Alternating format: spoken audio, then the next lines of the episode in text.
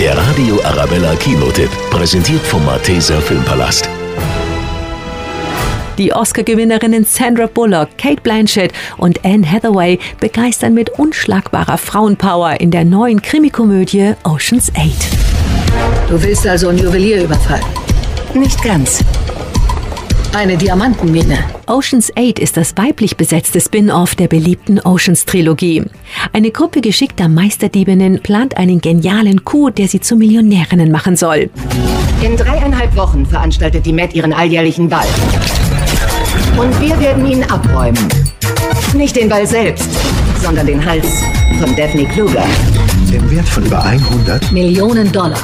Die Krimikomödie Ocean's 8 garantiert mit einer coolen Story, fantastischer Mode, viel Witz und einer beeindruckenden Starbesetzung beste Kinounterhaltung und kann locker mit den Jungs aus den Oceans-Filmen mithalten.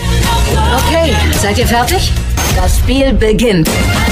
Nina Liebold, Kinoredaktion. Der Radio Arabella Kinotipp, präsentiert von Hofbräu München, jetzt auch im Malteser Filmpalast.